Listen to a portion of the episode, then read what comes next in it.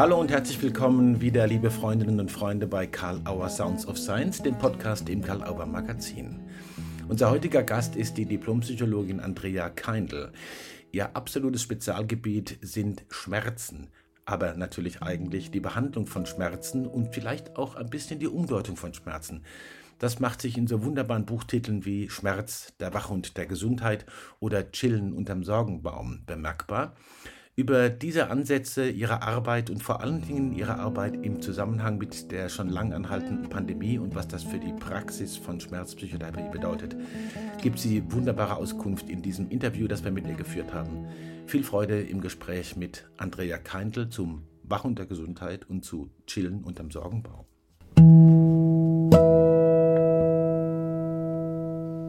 Herzlich willkommen, liebe Andrea Keindl. Dass Sie sich Zeit nehmen für das Interview mit Sounds of Science freut uns ganz besonders. Hallo. Danke für die Einladung. Sehr, sehr gerne. Wo erwische ich Sie denn gerade? Das frage ich eigentlich immer in diesen pandemischen Zeiten. Sie sind äh, in Ihrer Praxis oder zu Hause? Oder? Ich bin jetzt in der Praxis, morgen bin ich in der Kinderklinik. Ah, okay. Gut. Da sind wir schon beim Thema sozusagen. Beim ersten sind ja eine sehr erfahrene und auch vielfältig ausgebildete Therapeutin. Und Sie arbeiten in Ihrer psychotherapeutischen Praxis, so habe ich mir das auf jeden Fall sagen lassen, mit dem Schwerpunkt Psychosomatik und Bewältigung schwerer Erkrankungen. Ja. Bevor wir zu einem anderen Phänomenbereich gekommen, der damit natürlich auch zu tun hat, nämlich Schmerz, das ist ja ein ganz besonderes äh, Thema in Ihrer Arbeit, in Ihren Publikationen, äh, möchte ich Sie gern gleich fragen. Äh, wie ist es mit SARS-CoV-2 in Ihrer Praxis im Moment? Zeigt sich das ganz besonders? Und ich könnte mir vorstellen, dass es so ist. Ja, natürlich. Also man liest es ja in den Medien und äh, das ist das, was auch alle Kollegen erzählen. Die Anfragen nehmen zu. Ich denke, das hat mit, viel mit dieser Unsicherheit, mit der aktuellen Unsicherheit zu tun, mit dem Stress, mit der Belastung, mit der Anspannung in der schwierigen Zeit. Ähm, und ich merke da, da tauchen so drei Themenbereiche mindestens auf. Also das eine hat tatsächlich was mit Corona selbst zu tun. Ich hatte jetzt in der Kinderklinik einen elfjährigen Patienten, der tatsächlich seit einem Jahr keine Freunde mehr getroffen hat, um seinen Vater, hm. der Risikopatient ist, zu schützen. Hm. Dieser Elfjährige reagiert, man würde sagen, ja, natürlicherweise mit Muskelverspannung, mit Kopfschmerzen, mit Schlafstörungen. Und hm. da ist gar nicht so leicht festzustellen, was ist da schon eine Angststörung oder was ist noch normales ähm, hm. ja, Risikoverhalten. Mhm. Mhm. Oder das Thema Impfen. Ähm, eine ehemalige Brustkrebspatientin, die ähm, mit AstraZeneca geimpft worden ist und dann im Rahmen dieser ganzen medialen Diskussion plötzlich Panikattacken entwickelt hat, ja. weil diese alte Krebsangst wieder aufgetaucht ist, so das Gefühl, ich habe was Fremdes, was Unkontrollierbares in meinem Körper. Mhm. Und natürlich die Jugendlichen, das ist das, was, denke ich, auch in, in den Medien am meisten diskutiert wird die Jugendlichen, die jungen Menschen in ihrer Adoleszenzphase, die eigentlich so auf Autonomie und Abgrenzung auf die Peer Group angewiesen wären, sitzen im Homeschooling, in der Home-Uni, können keine Freunde im großen Kreis treffen, keine Clubs, kleine Bars, ähm, eigentlich kein Sport, kein Mannschaftssport, sondern stattdessen sitzen sie 24-7 zu Hause mit den Eltern. Das kann eine ganz, ganz schwierige Situation werden in dieser Lebensphase, wo eben genau Autonomieentwicklung so wichtig wäre. Mhm. Und entweder, also ich sehe beides, ich sehe, dass eine vorbestehende Symptomatik plötzlich ganz stark in den Vordergrund tritt oder tatsächlich auch erstmals so wie was wie eine depressive Verstimmung auftritt. Ja, und wie geht man damit um? Ja. ja, ist eine gute Frage. Also ich denke, ganz viel ist am Anfang auch mal Education wichtig. Also auch transparent zu machen, dass das eine in, in manchen Teilen eine normale Reaktion auf eine sehr unnormale Situation gerade ist. Also um da auch entängstigend zu wirken. Mhm. Und dann geht es darum, einen individuellen Weg zu finden, wie man gut damit umgehen kann. Also Kontrolle, einerseits zu erleben, Sicherheit andererseits und aber auch Autonomie so gut wie hm. möglich irgendwie entwickeln zu können. Ich bin sehr froh, dass ich mit der Frage gestartet habe.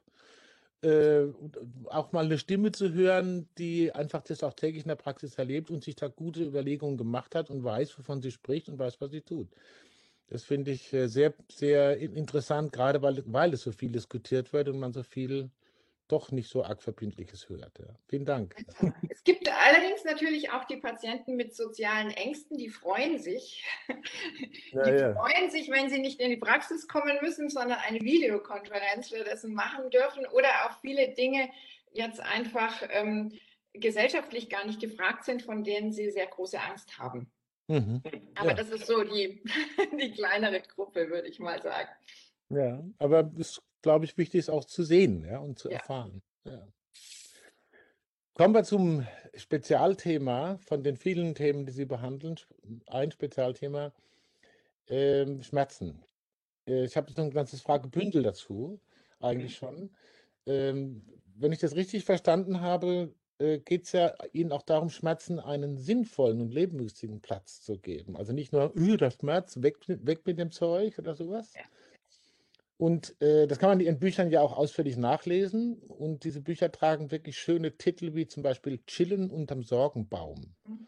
oder Schmerz, der Wachhund der Gesundheit. Das fand ich ganz ja. köstlich.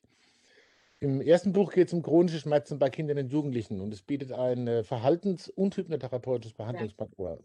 Äh, mhm. Auch nochmal ein interessanter Punkt. Das zweite ist ein Ratgeber für Kinder und Eltern, wie wir sagen, Fachbuch für jeden. Vielleicht können Sie uns mal die beiden Metaphern vom Sorgenbaum und vom Wachhund kurz entwickeln und dann sprechen wir über das Thema Verhaltenstherapie und Hypnotherapie. Aber erstmal die Metaphern, die ich so schön fand. Ja, sehr gern, sehr gern. Mhm. Ähm, fangen wir vielleicht mit dem Sorgenbaum an. Mhm. Also wir wissen, dass äh, chronische Schmerzen aufrechterhalten und verstärkt werden durch Ängste, durch Sorgen, durch Katastrophengedanken. Also kann man so im weitesten Sinne nennen negative Kognitionen, Ängste und Sorgen. Mhm. Und im Behandlungsmanual werden Strategien entwickelt mit den Kindern im Umgang mit Ängsten und Sorgen. Das kann sein Ängste und Sorgen, die sich auf die individuelle Lebenswirklichkeit beziehen oder eben auch im Umgang mit den Schmerzen. Mhm. Das ist ein kognitiv-verhaltenstherapeutischer Zugang. Mhm. Der wird dann ergänzt, hypnotherapeutisch durch die Trance der Sorgenbaum. Das ist eine mhm. Trance, die ich von Hanne Seemann übernommen habe, einer mhm. wahnsinnig tollen Psychosomatikerin, ähm, wo es darum geht, sich zu entlasten von diesen Sorgen und Ängsten, die abladen zu dürfen an dem, an dem Sorgenbaum. Und es gibt dann einen schönen Satz, den der Sorgenbaum zu dem entsprechenden Kind in der Trance sagt. Er sagt dann, mein Freund und ich, der, mein, Entschuldigung, mein Freund der Wind und ich, wir wissen viel, für viele Probleme eine Lösung. Mhm. Es geht einfach mal um Entlastung, weg von diesem Bewältigen, aktiv arbeiten müssen, was sicher die eine Seite ist, aber hin sich entlasten lassen zu mhm. dürfen. Mhm. Und hier kann man dann eben schon mal eigentlich ganz gut verweisen auf den Vorteil oder diesen Mehrwert, den die Hypnotherapie dann zur kognitiven Verhaltenstherapie bringt. Mhm. Da würde ich dann gleich auch nochmal nachfragen. Aber vielleicht noch was zum Wachhund? Der Wachhund, der Wachhund ist äh, eine Metapher, ähm, der so die hypnosystemische Sicht aufgreift, nämlich dass Symptome als Lösungsversuch äh, des Organismus gesehen werden. Ja. Also in dem Fall tatsächlich ein sehr schmerzvoller Lösungsversuch, aber damit dann auch der Hinweis darauf, dass irgendwas im Leben zu viel oder zu wenig vorhanden ist. Mhm. Zu viel Stress vielleicht, zu viel Belastung oder zu wenig Ausgleich, zu wenig Spaß. Mhm. Und die Metapher stammt ursprünglich aus der Antike, als es formuliert wurde, Schmerz ah. als der Wachhund der Gesundheit.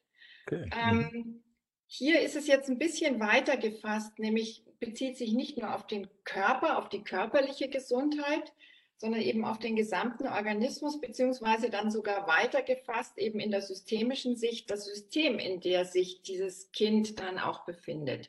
Mhm. Und mhm. der Wachhund zeigt durch sein Bellen, da ist eine Veränderung notwendig. Da muss irgendetwas tun, damit kein Schaden entsteht. Mhm. Was dann eben hilft, wir nennen das in der Hypnotherapie, das Symptom zu utilisieren, also zu nutzen, um mhm. letztlich dann zu mehr Gesundheit und Wohlergehen zu gelangen. Mhm. Mhm. Ist dann so im weitesten Sinne ein salutogenetischer Ansatz. Also man kann dann sehr schön lösungs- und ressourcenorientiert arbeiten wodurch dann wiederum bei dem Betroffenen, also Kind und Familien, das wächst, was wir Psychologen Selbstkompetenzerwartung nennen, nämlich ich kann mit den Problemen, die sich mir stellen im Leben gut und kompetent umgehen mhm. oder mhm. auch mit dem Schmerz gut und kompetent umgehen. Ja. Und das ist ja wiederum de, de, das Gegenteil von Ängsten und Sorgen und Katastrophisierungen. Und dann sind wir wieder am Anfang. Mhm. Und wenn Sie jetzt sagen, der Wachhund, das Buch äh, Schmerz der Wachhund der Gesundheit ist ein Fachbuch für jede und jeden. Ja, insofern, weil dort eben dieser Wachhund genutzt wird und mit vielen Ideen zu Übungen, Beobachtungsaufgaben, Impulsen ähm, eben dann die Eltern und das betroffene Kind in die Lage versetzt werden sollen, diesen Wachhund wirklich eben als hilfreich auch wahrzunehmen auf dem Weg zu mehr Wohlergehen, weniger Schmerzen, mehr Aktivität, mehr Gesundheit. Wann könnte das aktueller sein als jetzt? Es ist immer aktuell, keine Frage. Aber das wird mir jetzt dann gleich nochmal so klar, ja, dass diese, also Fachbücher für jeden sagen wir insbesondere deswegen, weil sie sich an nicht professionell richten, die aber mit diesen äh, Problematiken zu tun haben, aber aus der Feder, wenn man so will, von Leuten sind, äh, wo man sich darauf verlassen kann, die wissen, was sie da schreiben. Ja, ja natürlich. in die Welt, genau. Ja. Da ist natürlich das ganze schmerzpsychologische Wissen steht im Hintergrund, aber letztlich geht es dazu darum ja, äh, die, das Kind zuallererst, das Kind, aber die Eltern, weil das Kind halt nun mal in diesem System lebt, zu ähm, ermächtigen, selber Dinge in die Hand zu nehmen und selber Veränderungen zu initiieren in die richtige Richtung, in eine hilfreiche Richtung. Und die Metapher des Wachhunds ist da eben dann, die, die führt so durch dieses Buch durch, um herauszubekommen, was wirklich dann auch hilfreich ist und zielführend. Mhm. Kommen wir nochmal zu, zur äh, sozusagen professionellen Praxis. Wir haben, wir haben schon angedeutet, verhaltenstherapeutisch, kognitiv verhaltenstherapeutisch, ein Teil. Der andere Teil eher hypnotherapeutisch. Sie haben auch das, äh, den Begriff hypnosystemisch verwendet. Ähm, warum kombinieren Sie das? Wie stellt man sich das vor? Und was trägt das eine, was das andere bei für eine wirklich wirkungsvolle Behandlung oder auch für einen wirkungsvollen Selbstumgang? Mhm. Hypnotherapie, Verhaltenstherapie, hypnosystemisch. Mhm. Ich glaube, wenn wir von Verhaltenstherapie sprechen, dann ist wichtig, die kognitive Verhaltenstherapie zu nennen, die eben die höchste Evidenz in den Studien hat, wenn es um mhm. psychologische Schmerztherapie geht. Also ich denke, so sollte man auf jeden Fall arbeiten. Mhm. Da geht es viel um Bewältigung, das heißt um Stressbewältigung, um Schmerzbewältigung, auch den Umgang mit den schon erwähnten Katastrophisierungen. Mhm. Es geht aber auch darum, äh, Vermeidungsverhalten abzubauen. Und so das Motto ist, den Schmerz wieder zu verlernen. Mhm. Und den Schmerz äh, verlernen, Wahnsinn. Mhm. Den Schmerz verlernen, weil man, ja klar, Mhm. Da finden viele Warnungen. Also wenn man sich mit der äh, Psychophysiologie von Schmerzen beschäftigt, erkennt man, dass da eben dieses populär bekannte Schmerzgedächtnis eine große Rolle spielt. Also okay. etwas tatsächlich sich anzugewöhnen. Der Organismus lernt die Schmerzen und er kann sie auch wieder verlernen. Das mhm. ist der Ansatz der Verhaltenstherapie und der kognitiven Verhaltenstherapie. Der Beitrag der Hypnotherapie geht da dann noch ein ganzes Stück drüber hinaus. Okay. Ähm, Trancen aus der Hypnotherapie bieten eine wunderbare Möglichkeit zur Symptomreduktion und sind von daher schon mal unglaublich hilfreich, ergänzend zu dem äh, verhaltenstherapeutischen Ansatz. Es hilft aber, sie helfen aber auch eben Ressourcen im Patienten und so jung er auch sein mag, also ein Kind, Ressourcen zu entwickeln, um Lösungen zu finden für zugrunde liegende Probleme und eben diese hypnosystemische Sicht. Weitet es dann nochmal ganz auf, indem man das Symptom tatsächlich auch nutzt, also nicht wegmacht, sondern das, das äh, Symptom nutzt auf dem Weg zur Heilung. Und das geht natürlich über Bewältigung weit hinaus.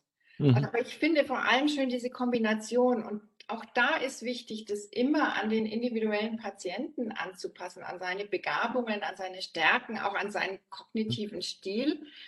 Ähm, um dann letztlich die höchste Erfolgschance damit dann auch zu erreichen. Mhm. Also immer Was auch so diese Part. Ja, Entschuldigung, bitte, gerne. Äh, vielleicht noch ganz, ganz interessant auch, Ähm, Im Jahr 2020 ist eine neue S3-Leitlinie zum Reizdarmsyndrom für Erwachsene erschienen. Und da ist ja die Hypnotherapie jetzt erstmals tatsächlich auch in den Leitlinien drin. Was, mhm. denke ich, ganz gut das widerspiegelt, dass diese Kombination eben tatsächlich auch von immer mehr ähm, erfahrenen Therapeuten auch als wirkungsvoll angesehen wird und eben auch die entsprechende Evidenz ja hat. Mhm. Wir wollten gar nicht über Ausbildung sprechen, aber man kann sagen, es ist natürlich wichtig, dass man da auch von seinem Werkzeugkoffer und seinen Möglichkeiten immer wieder pflegt und erweitert. Ne? Ja, genau. ja, klar. Und gerade die Hypnosystemik, finde ich, ist ein wunderbares Arbeiten und erweitert eben den Werkzeugkoffer ungemein. Super. Mhm. Naja, neue S3-Leitlinie, liebe Hörerinnen und Hörer, ihr habt es gehört, man kann sich darum kümmern. Ähm, vorhin ging es um Wegmachen kurz und um Ja. äh, die Rolle des Schmerzes oder des Schmerzerlebens so oder so. Natürlich gehe ich davon aus, dass immer wieder auch Medikamente eine Rolle spielen. Oder dass Menschen, die dann zu Ihnen kommen, auch äh, schon mit Medikamenten behandelt sind oder so. Wie integriert man denn eine medikamentöse Behandlung in psychotherapeutische Prozesse? Und äh, ist es immer das Ziel, die Medikamente wegzulassen oder sind die auch in irgendeiner Weise zu utilisieren? Da habe ich gar keine richtige Vorstellung, aber äh, ich, ich denke mir, irgendwo wird es wahrscheinlich schon ein Thema sein, oder? Ähm, bei Kindern und Jugendlichen, und da würde ich jetzt sagen, da kenne ich mich gut aus, da mhm. spielen tatsächlich Medikamente nur eine untergeordnete Rolle. Okay. Mhm. Abgesehen von einem, einem wichtig, einer wichtigen Ausnahme, das ist die akute Migräneattacke. Also eine akute Migräneattacke gehört natürlich gut behandelt durch ein gut wirksames Schmerzmedikament, vielleicht noch ergänzt durch ein Medikament gegen die Übelkeit und das Erbrechen. Mhm. Aber sonst gibt es in der Therapie chronischer Schmerzen bei Kindern und Jugendlichen keine Indikation für den Einsatz von Medikamenten. Mhm. Für die, bei den Erwachsenen ist es so, gerade im Bereich der Migräneprophylaxe, da gibt es Medikamente, die auch empfohlen werden. Ähm, die Pädiater sehen das und die Neuropädiater sehen das sehr, sehr kritisch. Und mhm. tatsächlich gibt es immer wieder Studienergebnisse auch dazu, dass der Effekt über Placebo-Wirkung nicht hinauszugehen scheint. Und es ja doch Medikamente sind, die sehr zentral wirksam sind. Also das sind zum Beispiel Antiepileptika, die man dann, auf die man dann eigentlich verzichten sollte. Und an hm. erster Linie stehen tatsächlich so die verhaltensmedizinischen, also im weitesten Sinne psychologischen und Lebensstilmaßnahmen bei den Kindern im Vordergrund. Hm, okay.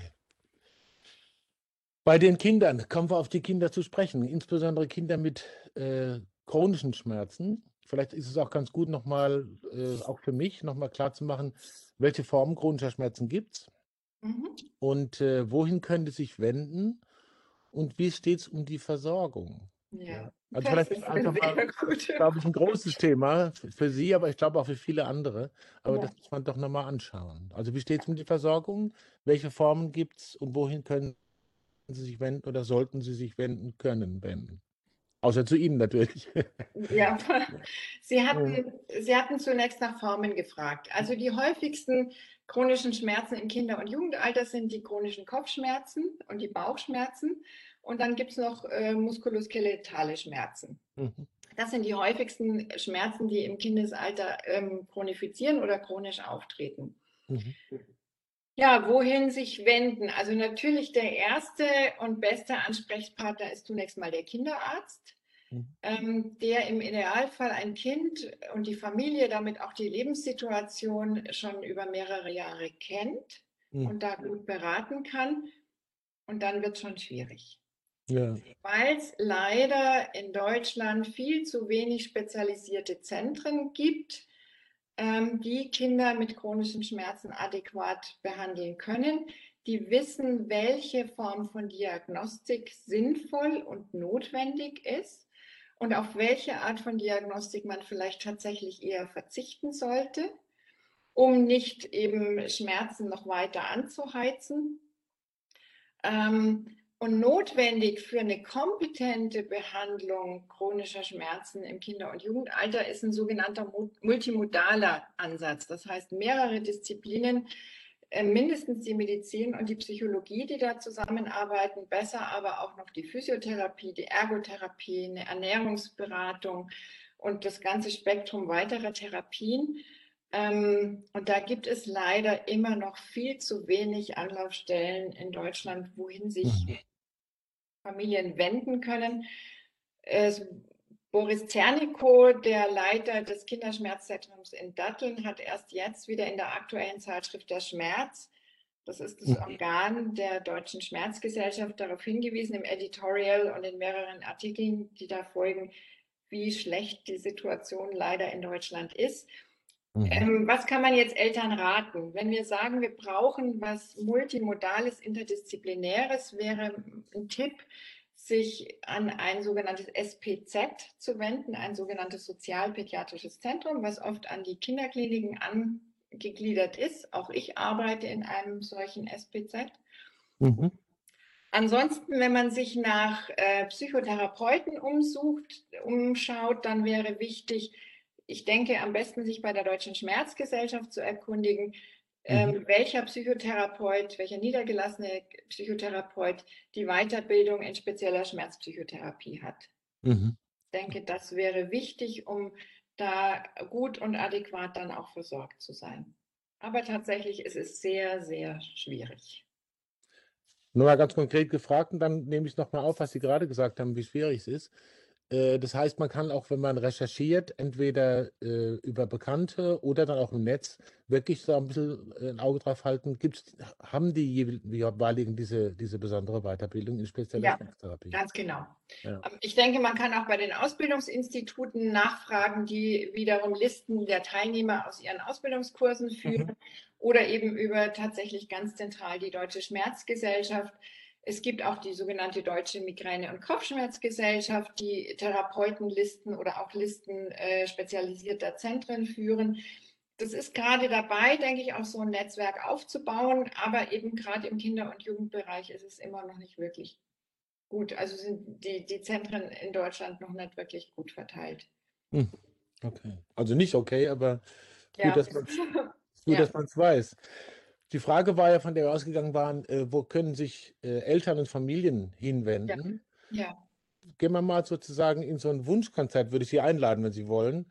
Gerne. Was wird sich denn bitte noch entwickeln sollen auf einer, auf einer gesundheitspolitischen, auf einer Weiterbildungsebene? Nicht jetzt so, aber einfach, wie könnte das noch besser befördert werden? Wer muss was tun? Muss mehr Öffentlichkeitsarbeit getan werden, dass einfach da sich mehr entwickelt und diese äh, Kinder und Jugendlichen einfach ein besseres Angebot finden und bessere Adressen finden können, mehr Adressen. Mhm. mhm. Öffentlichkeitsarbeit wäre sicher auch eines. Mhm. Ähm, ich denke, Kinder, die unter chronischen Schmerzen leiden, haben kein Forum, haben keine Lobby, die tauchen ja auch nicht auf.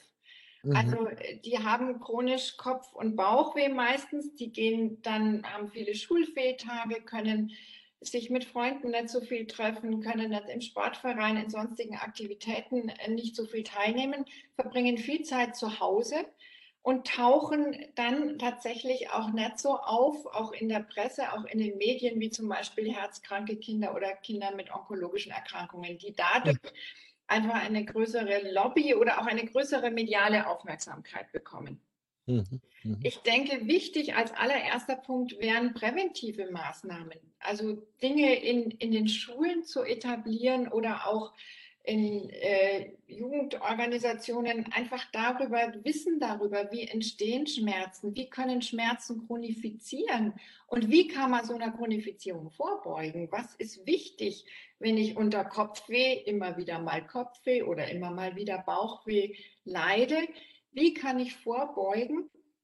Wie kann ich Bewegung, Spaß und Resilienz äh, in meinem Leben in meinem Leben steigern, um damit dann eben auch stabiler und gesünder zu bleiben. Mhm. Ähm, ich glaube, das wäre schon das Allerwichtigste. Und dann eben entsprechende Zentren zu, äh, zu gründen, ähm, Kollegen, die sich zusammenfinden, mhm. äh, Modelle, die die Finanzierung möglich machen, dass eben ein interdisziplinäres Vorgehen, sei es stationär, sei es ähm, teilstationär möglich ist, um Kinder adäquat, kompetent, multimodal dann eben auch versorgen zu können. Und mhm. ich glaube, was immer noch viel zu wenig getan wird und es Not tut, wäre eben viel mehr Forschung in diesem Bereich, weil eben die Kinderschmerztherapie nicht eins zu eins aus der Erwachsenen-Schmerztherapie abgeleitet werden kann. Also viel Forschung und natürlich dann auch die Entwicklung entsprechender Leitlinien, mhm. Mhm. um mhm. dann auch eine Argumentationsgrundlage zu haben, warum dieses oder jenes dringend notwendig ist. Also da gibt es noch unglaublich viel zu tun. Sie haben von, von äh, Schulen ja auch erwähnt, also Prävention. Und am Anfang, als wir gesprochen haben, sprachen Sie im, im äh, Kontext der psychotherapeutischen und ärztlichen Praxis auch von Education. Das scheint ja. ja auch eine Klammer zu sein, ja? Also, dass man sozusagen den Leuten aufklärt und hilft zu verstehen, äh, was es mit Schmerzen auf sich hat und was vielleicht eher auffällig ist und was vielleicht eher normal ist, was ist Bewältigung, was ist schon pathologisch vielleicht und so. Ja. Und wie geht man damit um? Also mhm. es gibt eine Münchner Studie, wo in, ähm, ich glaube, achte, neunte Klasse des Gymnasiums es eine mhm. Unterrichtsstunde gab zum Thema, ich erkläre dir, was es mit Kopfschmerzen auf sich hat und wie man damit gut umgeht. Und mhm. tatsächlich ein halbes Jahr später nachgefasst hatten die Jugendlichen weniger Kopfschmerzen als eine Vergleichsklasse, wo diese Schulung nicht stattgefunden hat. Okay. Also ein ganz geringer Aufwand, der aber einen großen Effekt hat. Und wenn wir wissen, dass viele Jugendliche eben, die einen chronischen Schmerz entwickelt haben, diesen dann auch ins Erwachsenenalter mitnehmen mhm. und ähm, zum Beispiel Arbeitsfehltage aufgrund von Schmerzen einen hohen Anteil der Krankschreibungen ausmachen, dann sieht man plötzlich auch diese gesamtgesellschaftliche Relevanz von dem Thema und mhm. wie viel durch, durch eine gute Prävention damit doch aufzufangen und zu erreichen wäre. Hm. Jetzt haben wir schon was berührt von der Frage, die ich noch im Kopf hatte. Es ist für mich auch gut, dieses gesellschaftliche Miteinander. Was ist die gesamtgesellschaftliche Bedeutung und wie kann man die äh, in die Wahrnehmung bringen und vielleicht auch so befördern, dass es in der Gesellschaft gerade mit solchen Symptomen besser zugeht? Ja. Sie meinen jetzt speziell auf Schmerzen bezogen? Speziell auf Schmerzen bezogen. Ich meine, wir wir hatten ja auch das Thema Corona. Ja. Was wird man sich da noch wünschen? Da könnten wir jetzt natürlich einen Riesenfass aufmachen. Gerne sind Sie eingeladen, das eine oder andere noch dazu zu sagen, wenn Sie wollen. Wollen das Fass aufmachen? Nein, ich denke, also jetzt schon nochmal auch bezogen auf Corona und auch das, was ich am Anfang gesagt habe. Mhm. Ähm, ich denke, wir, wir leben gerade in einer Phase von, von großer Unsicherheit und von großer mhm. Belastung.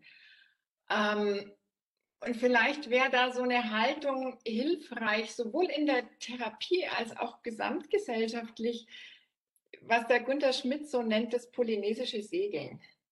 Also ich glaube, es, es fehlt uns jetzt auch gerade im Umgang mit, mit Corona. Wir haben gerade keine, keine Karte, keine Landkarte. Wir haben kein funktionierendes Navigationssystem. Äh, mhm. Ziele sind noch nicht sichtbar oder noch nicht einfach erreichbar. Mhm. Und sich da seiner Ressourcen bewusst zu werden und die zu aktivieren, um so quasi metaphorisch gesprochen von Insel zu Insel zu schippern und zu schauen, was bietet sich denn mir an Möglichkeiten? Mhm. Was kann ich ergreifen? Wo ist, tut sich vielleicht was auf?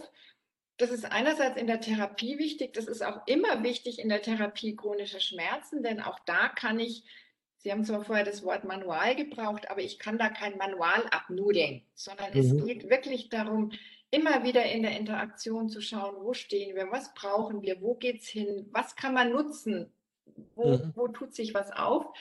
Und ich denke, das ist in jeder Form von Krise und bei uns jetzt auch gerade gesamtgesellschaftlich in der Krise wäre es wichtig, einerseits so eine akzeptierende Haltung. Mhm. Es ist halt nun mal so, wie es gerade ist, so eine Gelassenheit, aber auch das Vertrauen auf die Ressourcen. Mhm. Vertrauen auf die eigenen Fähigkeiten, auch diese Krise jetzt bewältigen zu können. Mhm. Und ich mhm. denke, das täte uns allgemein, glaube ich, ganz gut. Kommt schon an bei mir, wenn Sie das so sagen. Ich muss leider äh, meinem Job gerecht werden, ein bisschen auf die Zeit gucken. Ja. Aber ich möchte natürlich äh, Ihnen nicht ersparen, dass Sie die Abschlussfrage von Karl Auer Sounds of Science noch kriegen. Ja. Äh, nämlich gab es irgendeine Frage oder irgendein Thema oder sowas, wo Sie erstmal im Vorfeld dachten, das kommt bestimmt vor und da kam es nicht. Oder was sich jetzt im Laufe des Gesprächs gezeigt hat und Sie haben es geparkt und sagen, dazu sage ich noch was. ein okay. Statement oder eben auch ein, vielleicht auch eine eigene Frage, die Sie sich selber stellen wollen. Mhm, mhm. Mhm. Feld ist offen. Ich, ich, ich, glaube und ich hoffe, man hat mir schon angemerkt, die Begeisterung für das Thema. Ja, alle, ja. Und ich bin da mit Herzblut wirklich dabei. Ähm, und es ist mir ein echtes Anliegen, auch angesichts eben der, der Not äh, chronisch schmerzkranker Kinder, die ich eben auch tagtäglich erlebe, ähm, ist es mir ein echtes Anliegen, auch Kollegen, junge Kollegen auch zu ermuntern, in diesem äh, Bereich zu arbeiten, eine kompetente oder eine gute ähm, Ausbildung, Weiterbildung äh, dazu zu machen. Und dann kann ich nur sagen, für mich, gerade das hypnosystemische Arbeiten, es macht unglaublich viel Spaß. Es ist spannend, eben dieses Segeln von Insel zu Insel zu suchen, wo auch immer sich Lösungen auftun können. Es ist wunderbar, interdisziplinär zu arbeiten. Ich mache es wahnsinnig gerne. Ich würde sagen, der Erfolg gibt diesem hypnosystemischen Ansatz auch recht. Und ich kann junge Kollegen nur ermuntern, in diesem Bereich zu arbeiten. Ich freue mich auch immer über Austausch. Ich arbeite sehr gerne dann auch als Multiplikatorin. Ich gebe gern Seminare dazu. Ich gebe es gern mhm. weiter. Ich freue mich über Austausch. Bin da auch immer sehr gerne dazu bereit. Mhm. Ja, und wie gesagt, es ist ein, von mir ist es ein Herzensthema und ich hoffe, dass sich da noch viel in den nächsten Jahren tut zugunsten dieser Kinder, die oft so ein Schattendasein da mhm. einfach ähm, gerade führen müssen. Diesen Hoffnungsaufruf nehme ich zum, zum Abschluss. Ist das okay? Das das ja, gerne. sehr, sehr gerne. Dankeschön dafür, auch im Namen der Hörerinnen und Hörer und a bientôt. Vielen Dank. Ich danke Ihnen. Ja, das ist ein echtes Füllhorn an Ideen und methodischen Zugängen zur Behandlung und Neuinterpretation von Schmerzen mit Andrea Keindl. Vielen Dank für Ihre Zeit, die Sie uns zur Verfügung gestellt haben für dieses Gespräch bei Karl Auer Sounds of Science. Liebe Freunde, hinterlasst positive Bewertungen, wo immer ihr Karl Auer Sounds of Science hört und verfolgt. Schaut euch um in der Mediathek. Es gibt sehr viele interessante und spannende Gespräche und Interviews mit Autorinnen und Autoren und mit anderen bei Karl Auer Sounds of Science. Danke für eure Zeit, die ihr uns wieder zur Verfügung gestellt habt. Seid das nächste Mal wieder dabei.